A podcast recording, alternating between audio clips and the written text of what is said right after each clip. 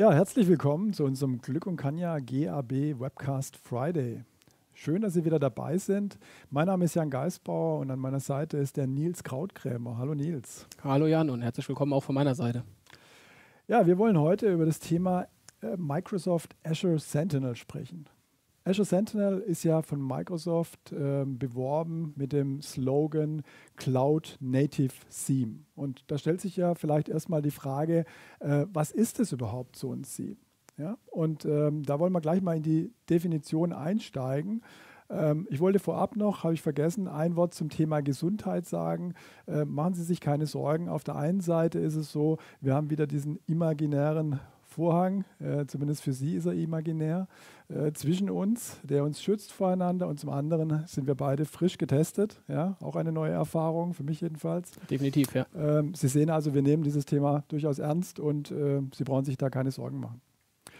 Jetzt aber zu der Definition, was ist ein SIEM? Ja, also wofür steht SIEM erst einmal? Ganz kurz, Security Information and Event Management System. Ja.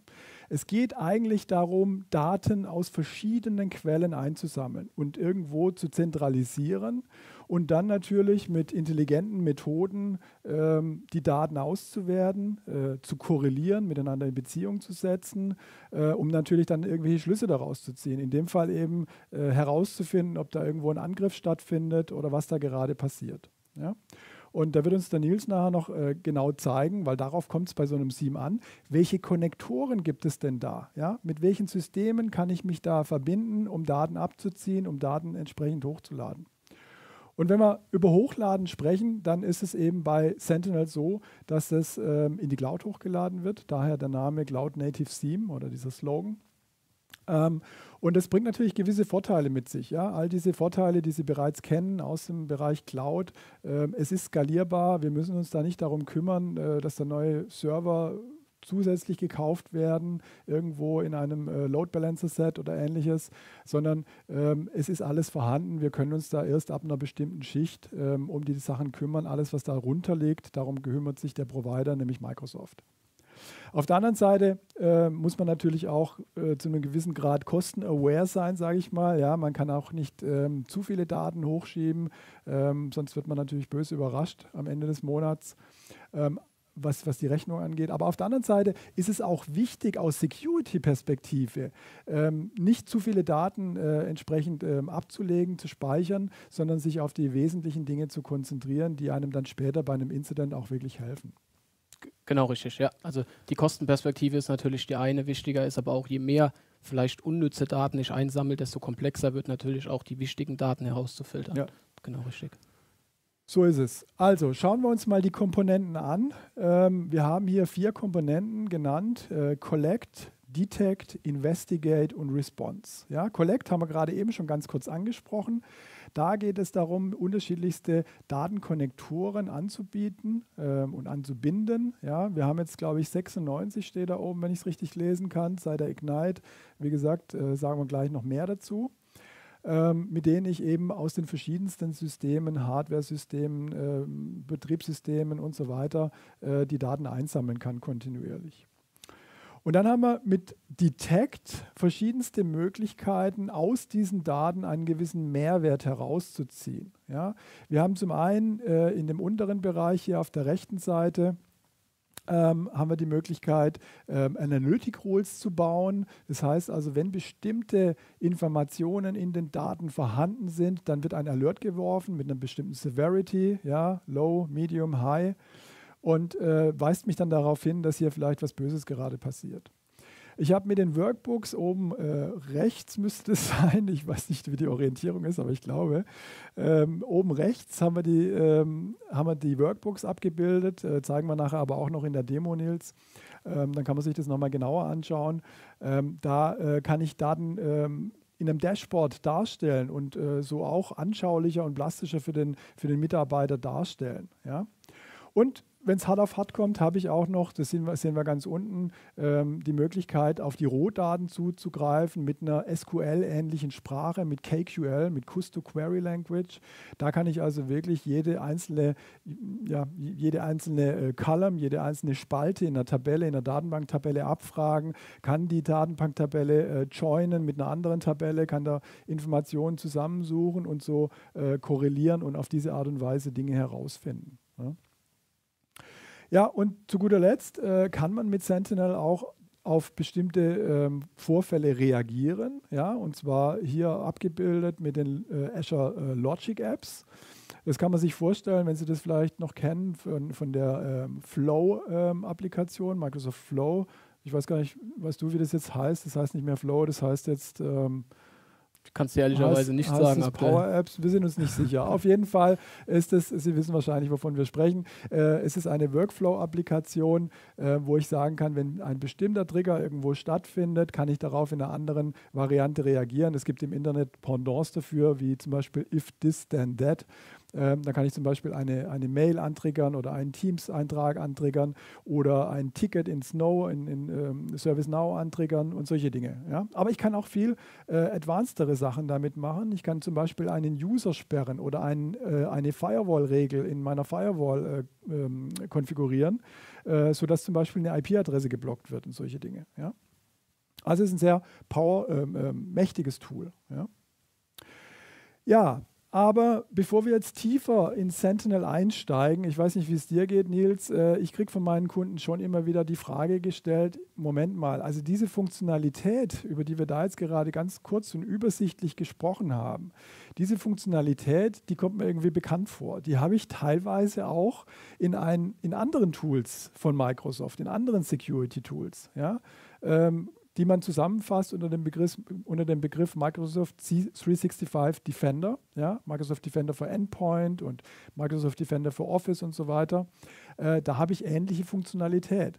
Und da stellen mir meine, meine Kunden die Frage, äh, wie grenzen sich denn jetzt die Dinge voneinander ab? In welcher Situation setze ich denn jetzt Sentinel ein und in welcher Situation setze ich jetzt Microsoft 365 Defender ein? Und darauf wollen wir auch noch kurz eingehen. Also zum einen nochmal zur Begriffserklärung, was versteht man denn unter Microsoft 365 Defender? Äh, Microsoft nennt es ein XDR-System. Ja? Also Sie kennen die EDR-Systeme, die Endpoint Detection und Response-Systeme. Und das X steht hier entweder für Crossover, also ähm, ähm, über, über Grenzen hinweggehend oder auch für eine Variable X sozusagen. Ähm, um hier anzudeuten, dass wir also nicht nur über den Endpoint sprechen, sondern eben auch noch über daraus, darüber hinausgehende Systeme, wie zum Beispiel Office, Exchange Online ähm, ähm, oder auch ähm, äh, Teams und SharePoint, ja, mit MCAS abgedeckt und so weiter. Ja, und Bestandteil sind da eigentlich die E5 Security Tools in diesem Microsoft 365 Defender. Ähm, ich habe es schon genannt, Microsoft Defender for Endpoint, also eine Verhaltensanalyse auf dem Client, ähm, der mitkriegt, äh, der da Daten einsammelt aus der Registry, ähm, aus Prozess-Creation-Events äh, und so weiter und so fort und daraus dann entsprechend Alerts generiert. Und ähm, die anderen ähm, Microsoft 365, äh, die anderen E5 Security Tools sind da auch dabei, wie Microsoft Defender for Identity, ähm, eine Komponente, die auf dem Domain Controller installiert wird und dort ähm, Angriffe im lokalen AD mitbekommt. Microsoft 365 äh, Defender for Office ist da dabei, ja, ehemals Office ATP und MCAS. Ja, das ist also diese Suite, ähm, wo man sagen kann, na gut, Microsoft bringt da die gesamte Threat Intelligence in einer mehr oder weniger Blackbox schon mit. Ja? Das heißt, die Daten werden da in der Cloud analysiert, die da eingesammelt werden, egal wo sie eingesammelt werden, ob jetzt in einer E-Mail oder auf einem Endpunkt. Die werden da in der Cloud analysiert und dann wird entschieden von Microsoft, jetzt wird darauf, äh, daraus ein ähm, Event generiert, ein Alarm generiert. Ja? Und das ist ja schon mal so ein bisschen Spoiler. Ähm, da kommen wir jetzt in Richtung Sentinel, wo wir eher sagen, naja, ähm, da überlässt einem Microsoft schon zu einem großen Teil eher selber dieses Red Intelligence zu bauen. Da gibt es zwar auch ein paar Templates, aber ähm, da ist man mehr Herr über die Analyse sozusagen, über die Analytic Rules. Ja? Ganz genau. Man muss also auf Basis der schon eben angesprochenen äh, KQL-Sprache ähm, die Intelligenz selbst in das System einbringen. Ähm, und äh, man muss halt aufpassen, dass man äh, nicht vielleicht schon vorhandene Intelligenz nachbaut und da zu viel Arbeit investiert. Ja. Auf der einen Seite haben wir auch natürlich vorgefertigte Analytic Rules in äh, Sentinel und auf der anderen Seite haben wir in Microsoft 365 Defender aber auch die Möglichkeit, eigene Rules einzubauen. Aber ich würde sagen, der Schwerpunkt liegt bei Microsoft 365 Defender in den bereits äh, integrierten Regeln von Microsoft, ja, und es gibt aber die Möglichkeit, noch Custom Rules zu bauen. Und bei Sentinel würde ich sagen, ist es fast umgekehrt. Da liegt der Schwerpunkt eher darin, eigene Regeln mit einzubringen oder die vorhandenen Regeln zu modifizieren. Genau, richtig, ja. Ja, dann schauen wir uns mal noch an, was gibt es denn grundsätzlich in so einem typischen Unternehmen, hier jetzt natürlich nur schemenhaft dargestellt, für Datenquellen, die wir äh, monitoren könnten mit unserem SIEM oder grundsätzlich mit einem Security Monitoring System. Da haben wir einmal jetzt mal grob den On-Premise-Bereich äh, mit Servern, Firewalls, äh, Switches, äh, mit einem Identitätssystem wie dem Active Directory zum Beispiel und möglicherweise auch noch Devices, die da Mitglied im, im, lokalen AD sind. Und wir haben auf der anderen Seite die Cloud mit äh, Office 365, mit Third-Party-Clouds, mit Maschinen, die komplett in der Cloud gemanagt werden ähm, und so weiter und so fort. Ja? Also alle Entitäten mehr oder weniger in meinem Gesamtnetzwerk, auch in meinem hybriden Netzwerk, ähm, müssen in irgendeiner Weise gemonitort werden. Und wie sieht so ein typisches Monitoring aus? Nun, auf der einen Seite gibt es da immer auf dem System einen Sensor in irgendeiner Weise. Das ist also ähm, ein, ein Agent oder auch eine Funktion in dem Betriebssystem, die dafür sorgt, dass bestimmte Daten abgegriffen werden und irgendwo hingeschippt werden. Ja? Meistens eben ähm, in die Cloud. Und auf dem Weg dorthin könnte man sagen, äh, durchlaufen sie noch einer gewissen Threat Intelligence. Das heißt also, wir wollen ja nicht nur die rohen Daten haben, sondern wir wollen ja auch mit den Daten irgendwas machen. Wir wollen ja da einen Mehrwert rausziehen. Und so wird, äh, werden in diesem System ähm, bestimmte Regeln darüber gelegt, es wird eine Analyse gefahren und so wird aus diesen rohen Daten, die ich mal eingesammelt habe, werden sozusagen kuratierte Daten. Ja, man könnte auch sagen, es wird ein Alert daraus irgendwann mal. So, äh, steigen wir damit jetzt mal ein bisschen tiefer ein äh, in einen Überblick, welche Datenquellen typischerweise in einem Unternehmen da sind und wie sie jetzt äh, von den Systemen gemonitort werden können. Ob sie jetzt eher von Sentinel gemonitort werden sollten oder eher von Microsoft 365 Defender ähm, gemonitort werden sollen. Wir haben da oben die Serversysteme, äh, Windows-Server, Linux-Server, wir haben äh, die Client-Systeme, ähm, Client-Betriebssysteme und die Mobile-Betriebssysteme. Wir haben äh, Third-Party-Cloud und ähm, Office 365 ähm, SaaS-Dienste. Wir haben Identitäten äh, on-premises in der Cloud. Wir haben Hardware-Systeme von Firewalls äh, und ähnlichen Geräten. Äh, wir haben ganz generische ähm, weitere Geräte, die vielleicht über eine gewisse API kommen wollen, nur die gar keine andere Sprache sprechen sozusagen. Äh, wir haben Azure ja, mit äh, virtuellen Maschinen und so weiter. Und dann haben wir in der Mitte die bereits angesprochenen Systeme. Wir haben Azure Sentinel und Microsoft 365 Defender. Und jetzt sind wir der Meinung, weil wir grundsätzlich eigentlich glauben, dass so ein Provider wie Microsoft ähm, die Dinge äh, oft besser machen kann, äh, wie man das als Unternehmen selbst tun kann. Jetzt sind wir der Meinung, dass wir, wann auch immer möglich, die Daten nach Microsoft 365 Defender schreiben sollten. Und da im Prinzip mit, so einer, mit, mit der Threat Intelligence von Microsoft arbeiten sollten und uns darauf verlassen sollten, dass da die richtigen Alerts generiert werden. Ja? Jetzt kann man diese Alerts nehmen aus Microsoft 365 Defender und kann sie nach Sentinel weiterschreiben. Ja? Und dann kann man anschließend alle anderen Datenquellen ähm, aus meinem On-Premise-Bereich entsprechend an Sentinel anbinden und Sentinel dann als Schaltzentrale für mein gesamtes Security Monitoring im Unternehmen ansehen. Ja? Und wie wir sehen, gibt es hier verschiedenfarbige Pfeile wir haben zum einen mal ähm, die Pfeile, in denen RD drin steht, also Raw Data, und wir haben die Pfeile, in denen CD, also Curated Data, drin steht. Also Raw Data wäre jetzt, wenn wir mal da oben diese ähm, die Server-Bubble anschauen, wären dann die Event-Logs sozusagen, die wir direkt einsammeln und nach Sentinel weiterschreiben. Äh, das wäre ein Weg. Auf der anderen Seite könnten wir natürlich sagen, nein, das brauchen wir gar nicht. Wir müssen da nicht die Event-Logs einsammeln und nach Sentinel schreiben. Wir verlassen uns hier auf Microsoft 365 Defender oder auf Microsoft Defender for Endpoint und sammeln dann nur die Daten ein, die der Agent von Defender for Endpoint entsprechend für notwendig hält und wir verlassen uns auf die Threat Intelligence von diesem Microsoft Defender. Und so kann man natürlich für jede einzelne Datenquelle sich überlegen, ähm, verlasse ich mich hier auf die Intelligenz von Microsoft mit Microsoft 365 Defender oder möchte ich hier zusätzlich noch die Rohdaten einsammeln, nach Sentinel schreiben und da auch nochmal zusätzlich meine eigene Threat Intelligence vielleicht auch von einem anderen Anbieter mit drüberlegen. Ja?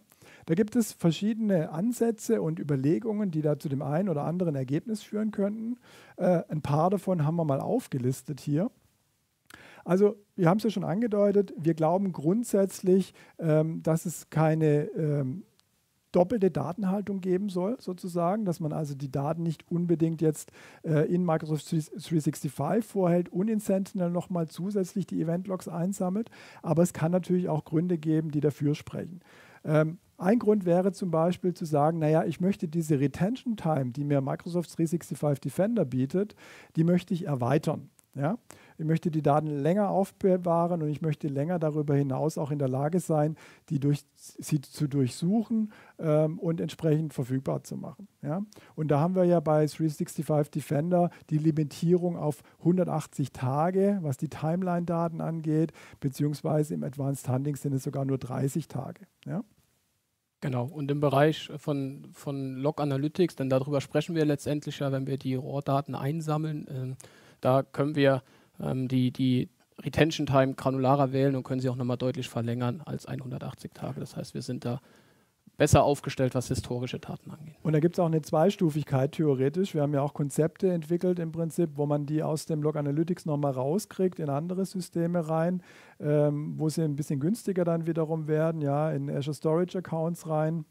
Genau, die, die Retention auf so einem Log Analytics Workspace ist letztendlich schon ein kostenintensives Setting und ähm, wie du schon korrekt gesagt hast, wir sind durchaus mit Skripten und Tools in der Lage, ähm, diese Einträge aus Log Analytics auszulagern in einen Storage Account, ähm, der, der deutlich günstiger ist und äh, der uns aber trotzdem weiterhin die Möglichkeit bietet, auf diese Daten zuzugreifen, auch in KQL mit der Abfragesprache. Ja, Gut, äh, dann ist es natürlich so, dass ein weiterer Grund dafür sprechen könnte, zusätzlich nochmal Daten mit Sentinel einzusammeln, die ich eigentlich schon mit Microsoft Defender einsammle, Microsoft Defender for Endpoint.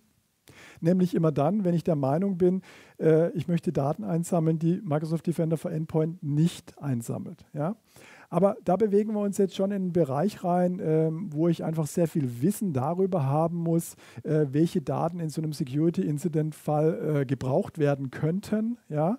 Da muss ich schon sehr, sehr viel darüber wissen. Und ich muss natürlich der Meinung sein, dass Microsoft nicht an diese Situation denkt ja? Ähm, und sie möglicherweise fehlerhaft nicht einsammelt. Weil es ist natürlich immer die Frage zwischen, wie viele Daten habe ich zur Verfügung, um sie zu analysieren und auf der anderen Seite natürlich aber auch die Performance, die es kostet, diese Daten ständig einzusammeln. Ja? Da muss ich natürlich immer hin und her abwägen.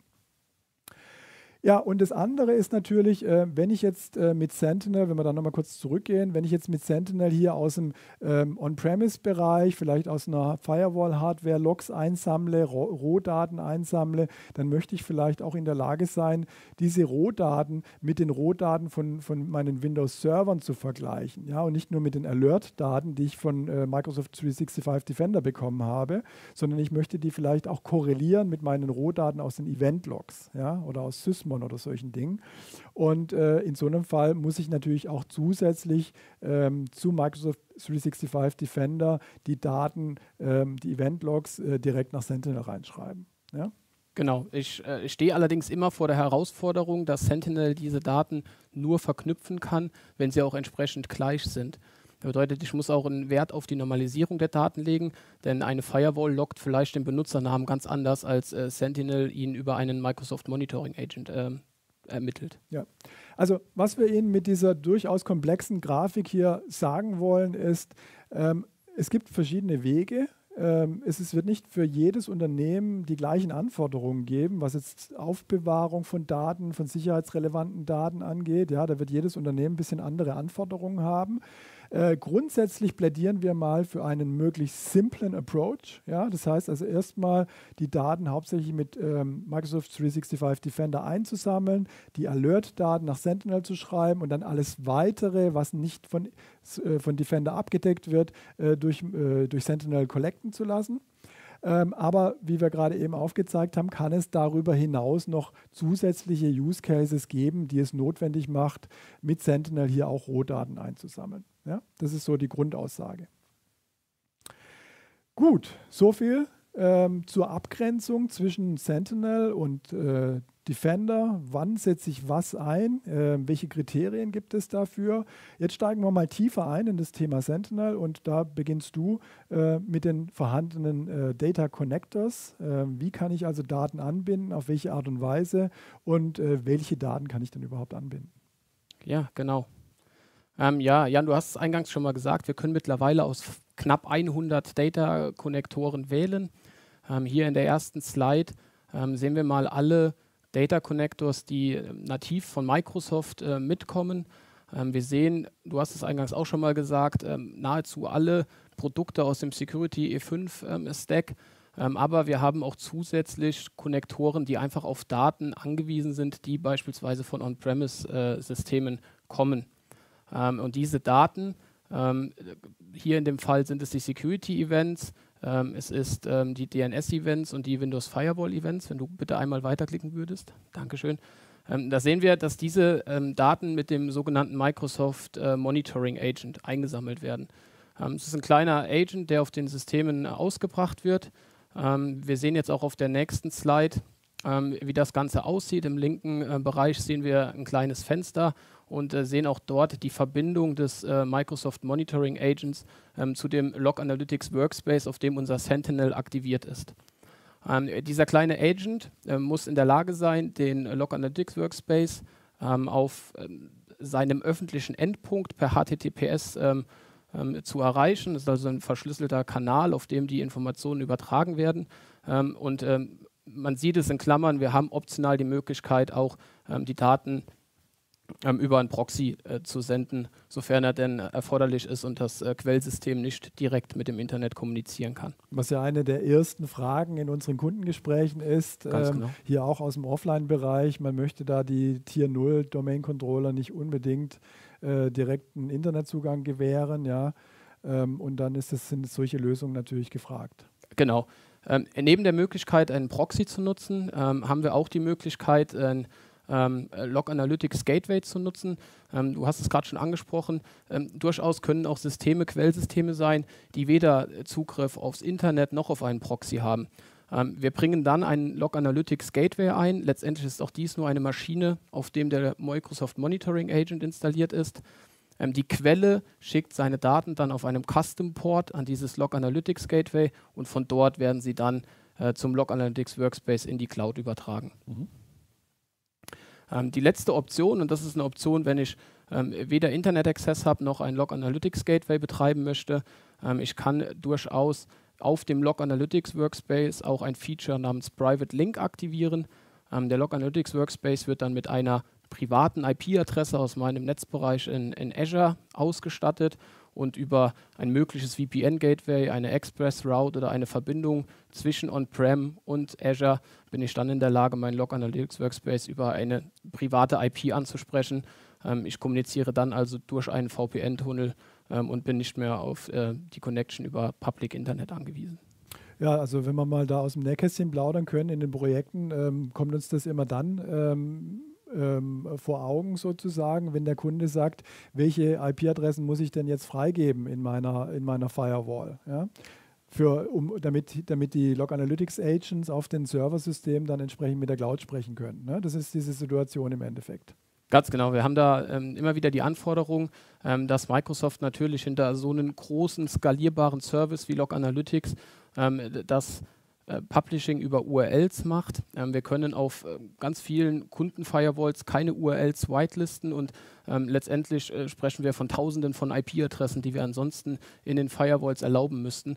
Und äh, gerade für so ein Szenario, wo IP-Adressen einen sehr, sehr großen Umfang haben und vielleicht auch äh, monatlich aktualisiert werden, ist die Private Link-Alternative ähm, viel deutlich Besser. einfacher ähm, zu managen. Ja. Genau. Dann geht es weiter. Es gibt eine zweite Möglichkeit neben dem Agent. Genau, wir, wir sehen es hier, es ist markiert, ein weiterer von Microsoft zur Verfügung gestellter Data Connector ist der sogenannte Syslog ähm, Connector. Wir haben also da die Möglichkeit, Syslog und CEF, Common Event Format, äh, Meldungen einzusammeln und auch diese nach Sentinel zu übertragen. Das Ganze funktionierte mit einem Syslog ähm, CEF Gateway. Ähm, letztendlich ist es ein, ein System, was auch in äh, eingebracht wird und was auf Port 514, dem bekannten Syslog-Port, ähm, Nachrichten erwartet und annimmt. In dem Moment, wo die Nachrichten eingehen, findet ein Redirect statt ähm, auf einen anderen Port, der dann wiederum die Daten überträgt zu Log Analytics. Ähm, dieses Syslog CEF Gateway kann entweder on-premise stehen ähm, oder wir sind durchaus auch in der Lage, dieses Gateway in Form von einer Infrastructure as äh, Service Maschine in Azure zu betreiben. Mhm.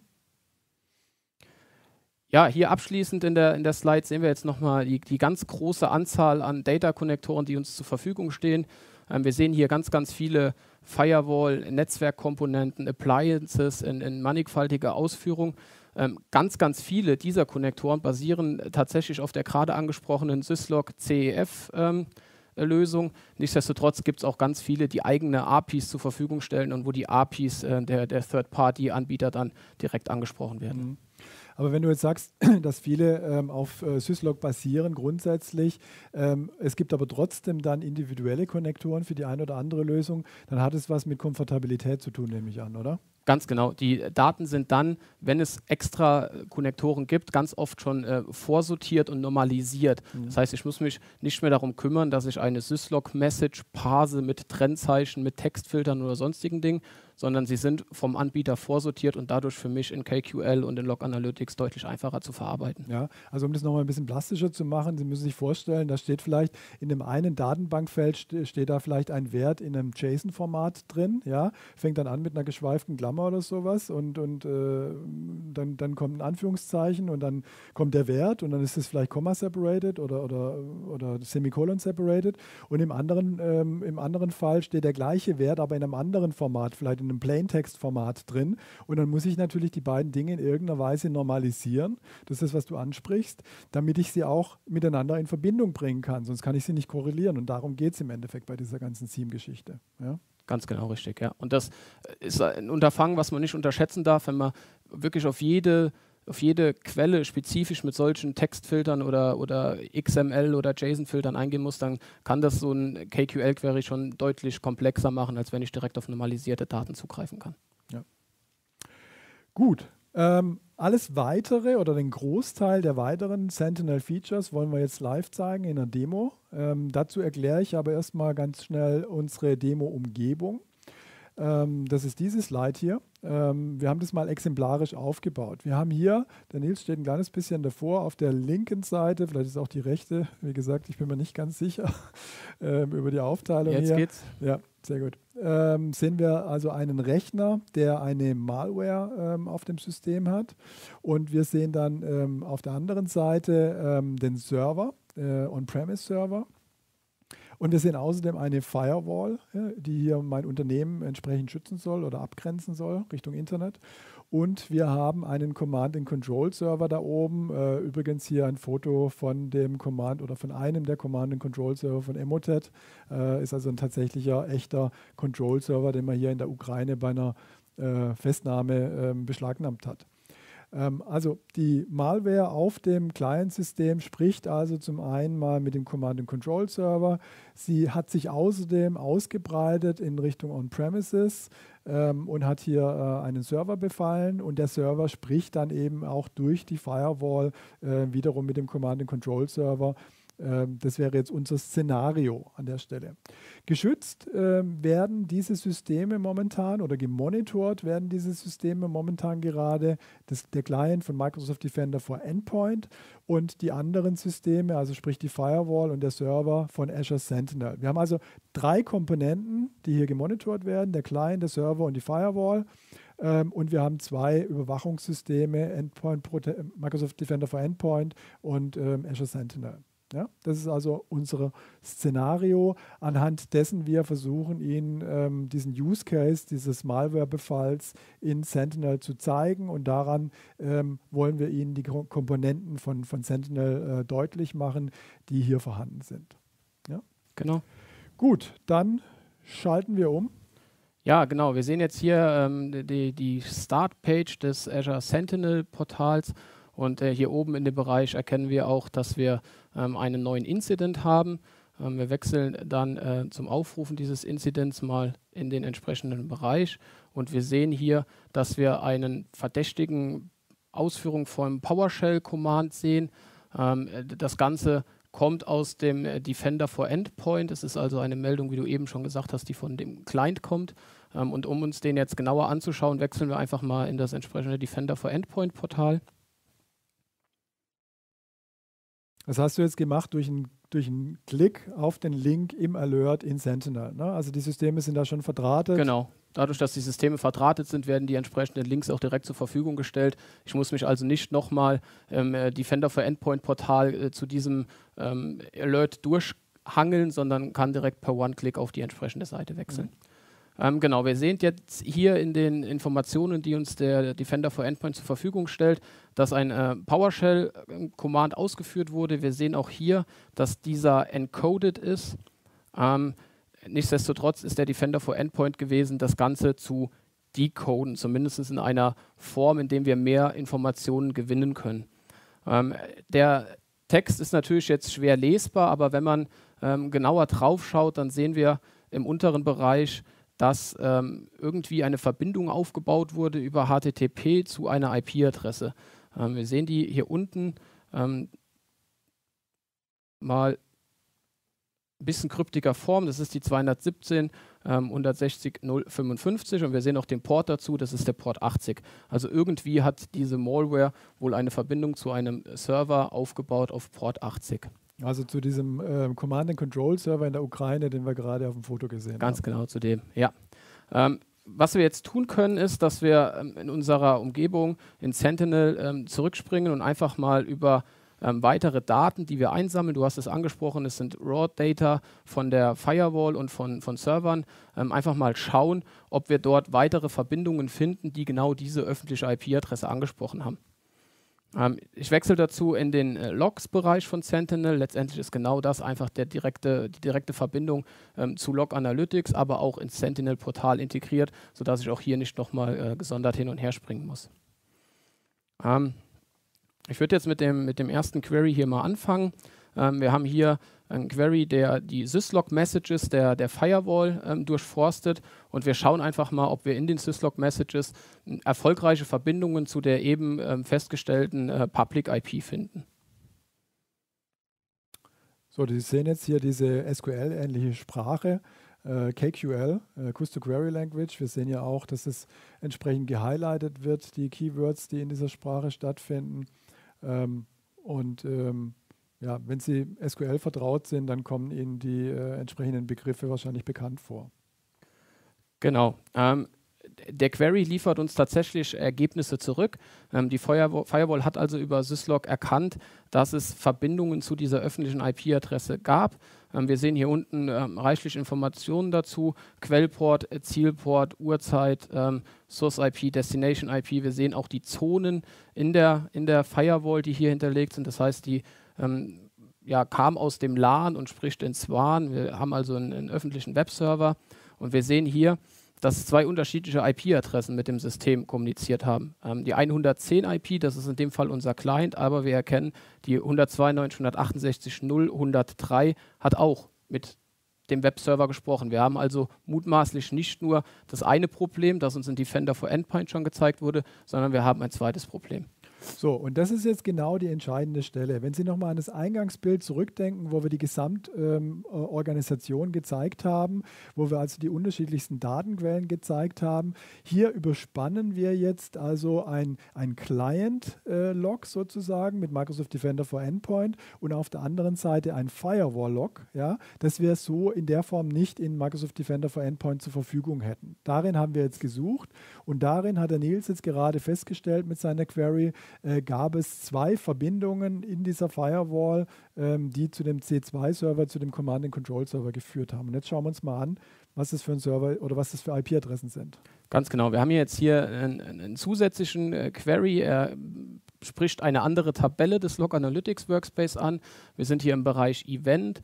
Ähm, das ist jetzt ein, ein Query, der die ähm, Sysmon-Events des Servers ähm, mit der IP-Adresse 192.168.0.103 anspricht und einfach mal schaut, ob dieser Server tatsächlich Netzwerkverbindungen hatte, ähm, die auf diese IP-Adresse hinzeigen.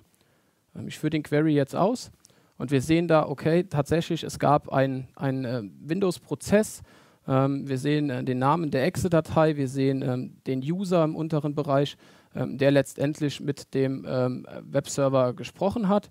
Und über die Geschichte erfahren wir letztendlich jetzt auch, welcher Host es war, der da äh, Kontakt aufgebaut hat. Ähm, die Information allein ähm, hilft uns jetzt vielleicht noch nicht weiter, denn wir müssen ja auch jetzt noch gegenprüfen, ob es sich dabei tatsächlich um exakt die gleichen Angriff handelt, wie den, den wir im Defender for Endpoint gesehen haben, um nachzuvollziehen, ob sich unsere Malware da wirklich mutmaßlich verbreitet. Ähm, was wir da tun können, ist, dass wir die, die Abfrage, die wir hier schon sehen, ähm, noch mit der Events-Tabelle ähm, von Sysmon verbinden, die letztendlich ähm, die Prozesse auch noch genauer äh, mitloggt.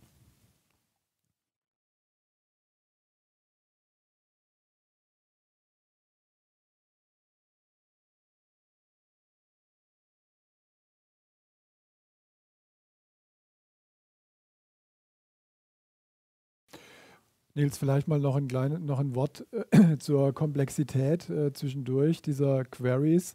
Ähm, du hast es jetzt natürlich auch sehr schön aufbereitet, dass man ähm, dass die Daten da in sauberer Form dargestellt werden. Deswegen sind die Queries ein bisschen länger. Also ein Großteil ähm, der, der, Queries, die wir da gerade sehen, sind jetzt keine Logik, sondern sind eigentlich Aufbereitung der Daten. Ne? Ganz genau. Das ist das, was wir auch schon mal besprochen haben, diese Normalisierung, dass wir da mit Textfiltern etc. arbeiten müssen, um es ähm, deutlich besser und lesbarer aufzubereiten. In einem realen Szenario, wo ich vielleicht nicht die Zeit habe, das tatsächlich so zu gestalten, kann ich aber auch mit Daten, die noch nicht normalisiert sind, arbeiten und kann daraus sehr gute Erkenntnisse gewinnen. Mhm. Ähm, wir sehen es jetzt hier nochmal. Ähm, wir haben hier nochmal eine Aufsplittung und eine genauere Darstellung des Prozesses, der da auf der Maschine gelaufen ist. Und hier unten in dem Bereich Command Line sehen wir jetzt tatsächlich den Aufruf, den äh, dieser Prozess getätigt hat. Und ähm, wenn wir uns das mal anschauen, dann sehen wir, dass es sich hier exakt um den gleichen kodierten ähm, PowerShell-Befehl handelt, den wir auch hier ähm, letztendlich in dem äh, Microsoft Defender for Endpoint Alert gesehen haben. Für den Client, ne? Also Für den Client. So, jetzt haben wir eigentlich alle drei Systeme ähm, abgedeckt. Wir haben den Client uns angeschaut, Microsoft Defender for Endpoint.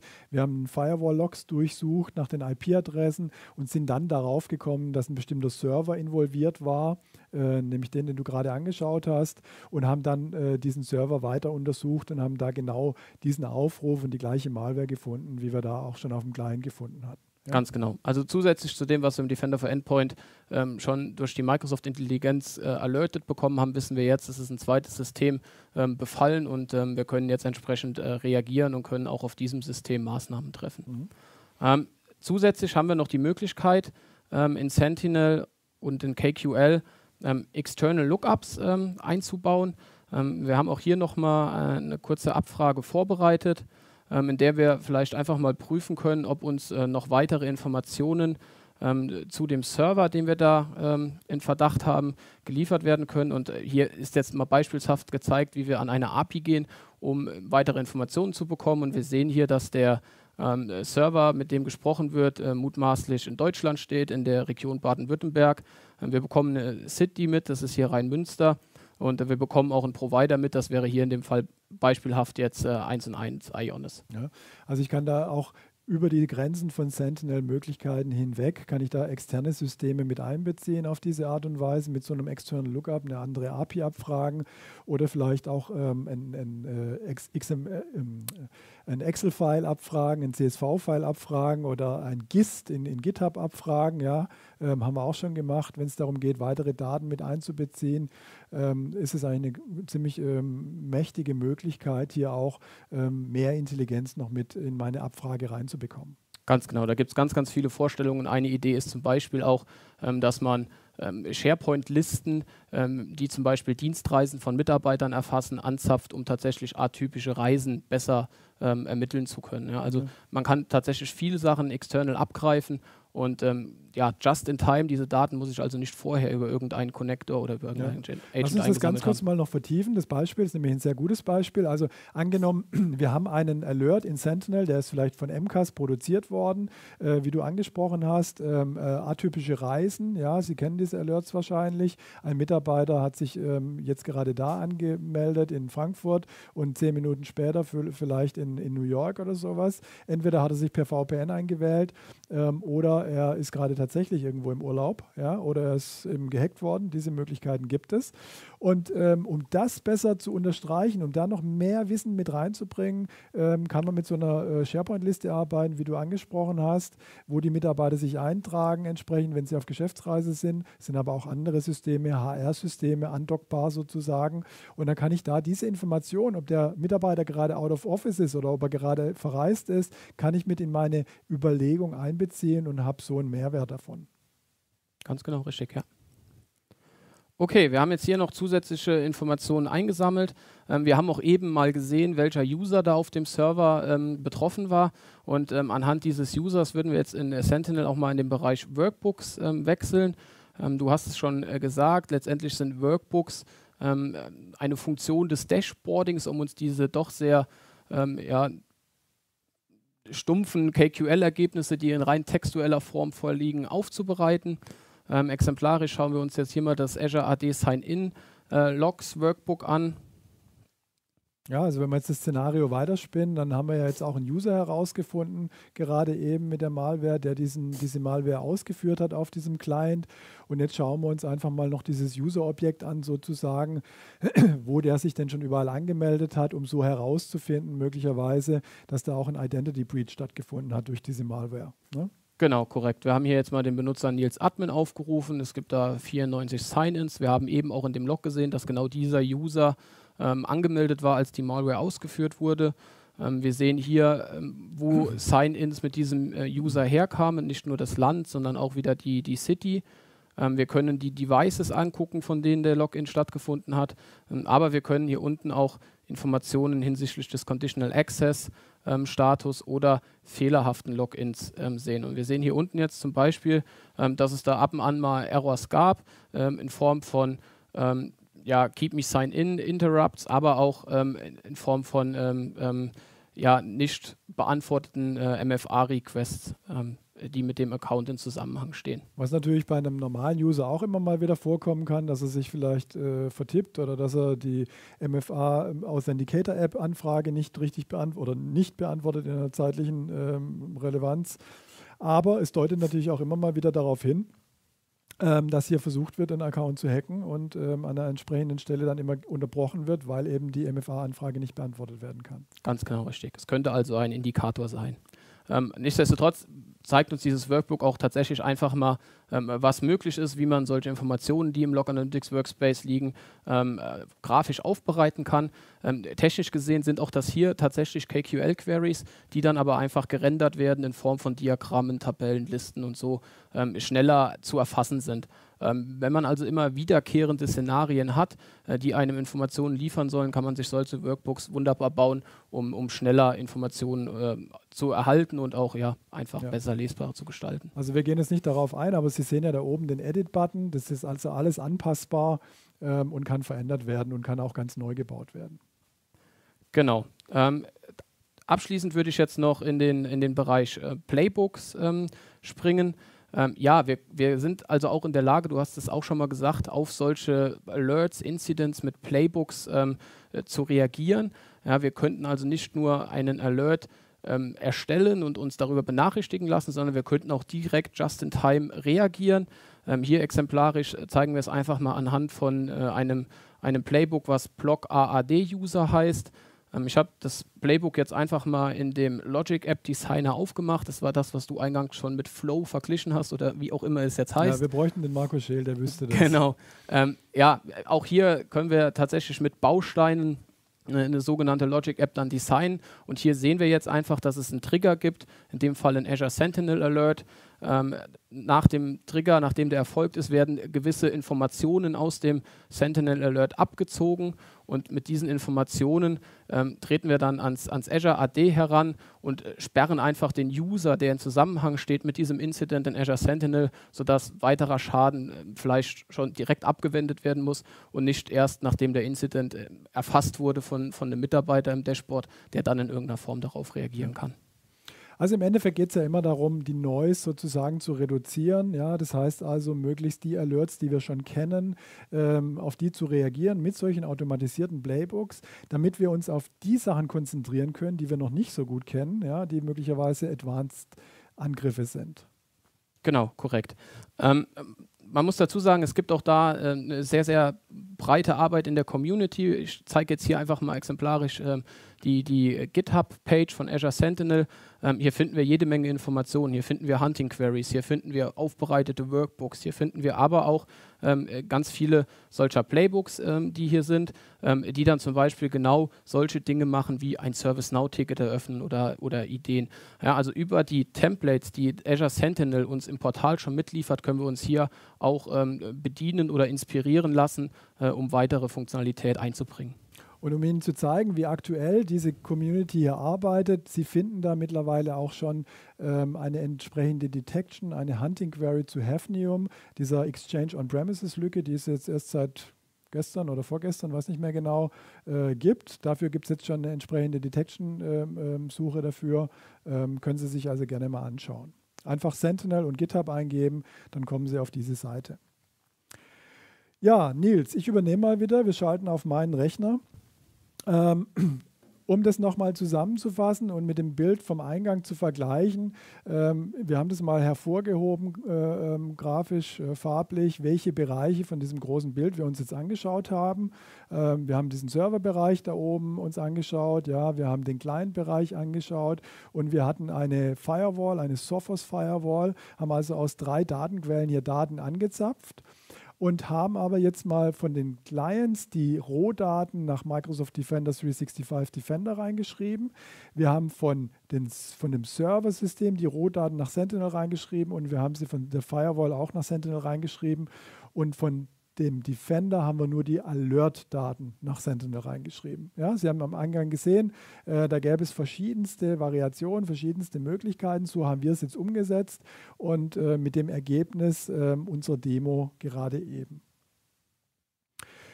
Ja, dann wollen wir noch zwei weitere Features ansprechen, die wir jetzt nicht in der Demo gezeigt haben, aber die sich auch mal lohnen, sich anzuschauen. Das eine sind die Azure Notebooks.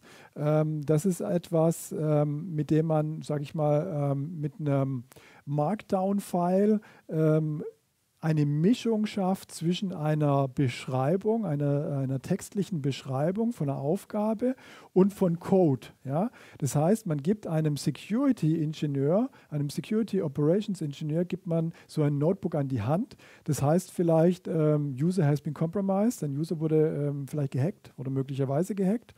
Und dann geht er da drauf, wenn immer er so einen Fall hat und dann steht da, was er zu tun hat. Ähm, da gibt es eine gewisse Einleitung und als nächstes kommt dann äh, die Möglichkeit, ein Stück Code auszuführen. Da kann er den Namen von dem User eingeben und dann kriegt er da zusätzliche Informationen dazu und dann gibt es wieder Text. Also mit anderen Worten, er wird wie in so einem Playbook durch die Investigation durch äh, geguidet sozusagen, an die Hand genommen und ähm, so wird dafür gesorgt, dass er die notwendigen Informationen bekommt und dass das Wissen, wie man mit so einem Fall umgeht, auf alle im Team entsprechend verteilt wird. Ja?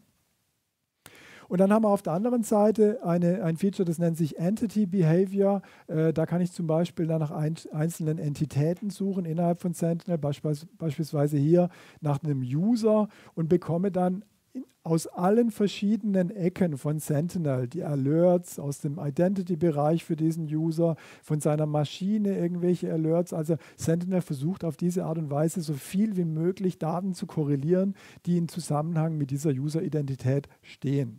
Ja? Dafür ist diese Normalisierung wieder wichtig, die du schon mehrmals angesprochen hast, ähm, damit die Daten dann entsprechend auch korreliert werden können. Aber wenn man das dann getan hat, ähm, bietet die ähm, Entity Behavior hier einen echten Vorteil. Äh, wann immer hier eine Entität in einem Alert auftaucht, kann ich dann danach suchen entsprechend hier und bekomme hier einen guten Überblick und sehe, was damit passiert ist in der Vergangenheit. Genau, richtig, ja. Ja, dann wollen wir am Schluss noch darauf hinweisen, dass wir auch einen Managed Service für dieses Thema haben, für Sentinel, aber auch für den, äh, für den äh, Managed Workplace, also mit anderen Worten für die E5 Security Suite. Äh, wir schauen uns also die Client Securities an, wir schauen uns aber auch die, die Plattform Security an mit Sentinel, mit der E5 Security Suite ähm, und monitoren hier bis zu 24 Stunden am Tag die Umgebungen unserer Kunden. Wenn Sie das interessiert, sprechen Sie uns gerne an. Ähm, ansonsten sind wir bereits am Ende unserer Präsentation über Sentinel. Wir hoffen, Sie haben äh, etwas gelernt. Wir hoffen, Sie fanden das interessant und ähm, wir haben uns jedenfalls sehr gefreut, dass Sie dabei waren und wünschen Ihnen ein schönes Wochenende und bleiben Sie gesund. Bis zum nächsten Mal. Ja, danke, bleiben Sie gesund.